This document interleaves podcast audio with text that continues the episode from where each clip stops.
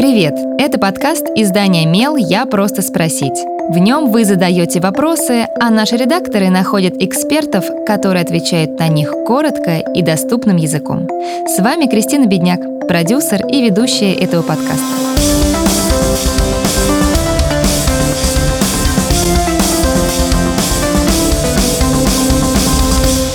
Что делать, когда комары и их укусы превращаются из досадного неудобства в настоящую проблему, вызывая у детей настоящую аллергическую реакцию? Рассказывает врач-дерматолог Наталья Сермайс. Каждое лето меня спрашивают, не краснуха ли у моего ребенка, ветрянка или корь. И каждый раз я объясняю, что нет, его просто комары покусали. На укусы насекомых у него очень сильная реакция.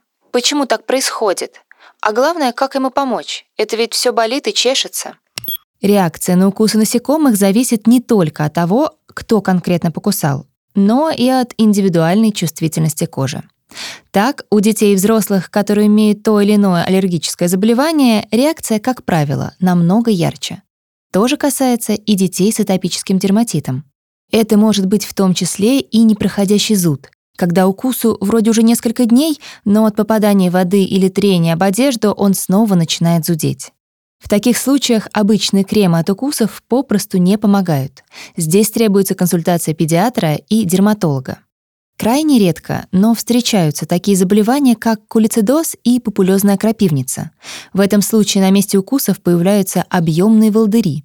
Они могут держаться и 2-3 недели, и даже несколько месяцев.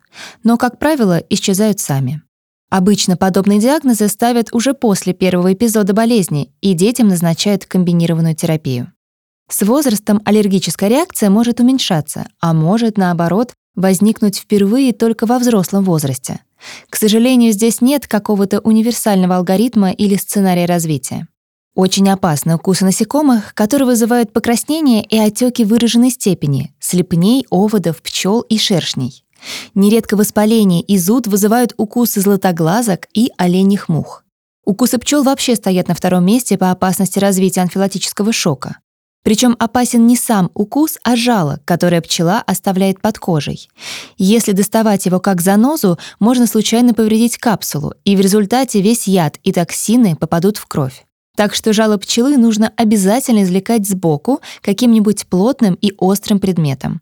Даже банковская карточка подойдет. Ситуации, когда нужно обращаться за скорой помощью к специалисту. Ребенок или взрослый аллергик.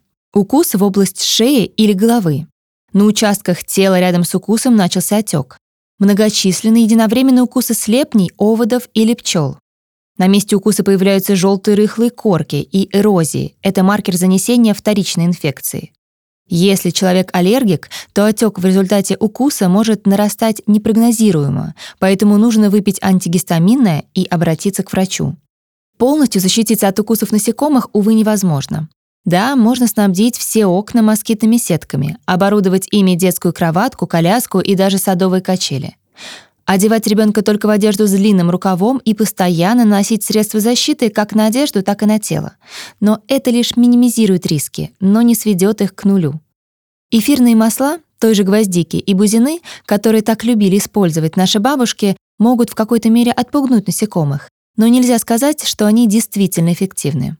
А в случае, если ребенок аллергик, ароматерапия может спровоцировать куда более сильную реакцию, чем даже укус насекомого.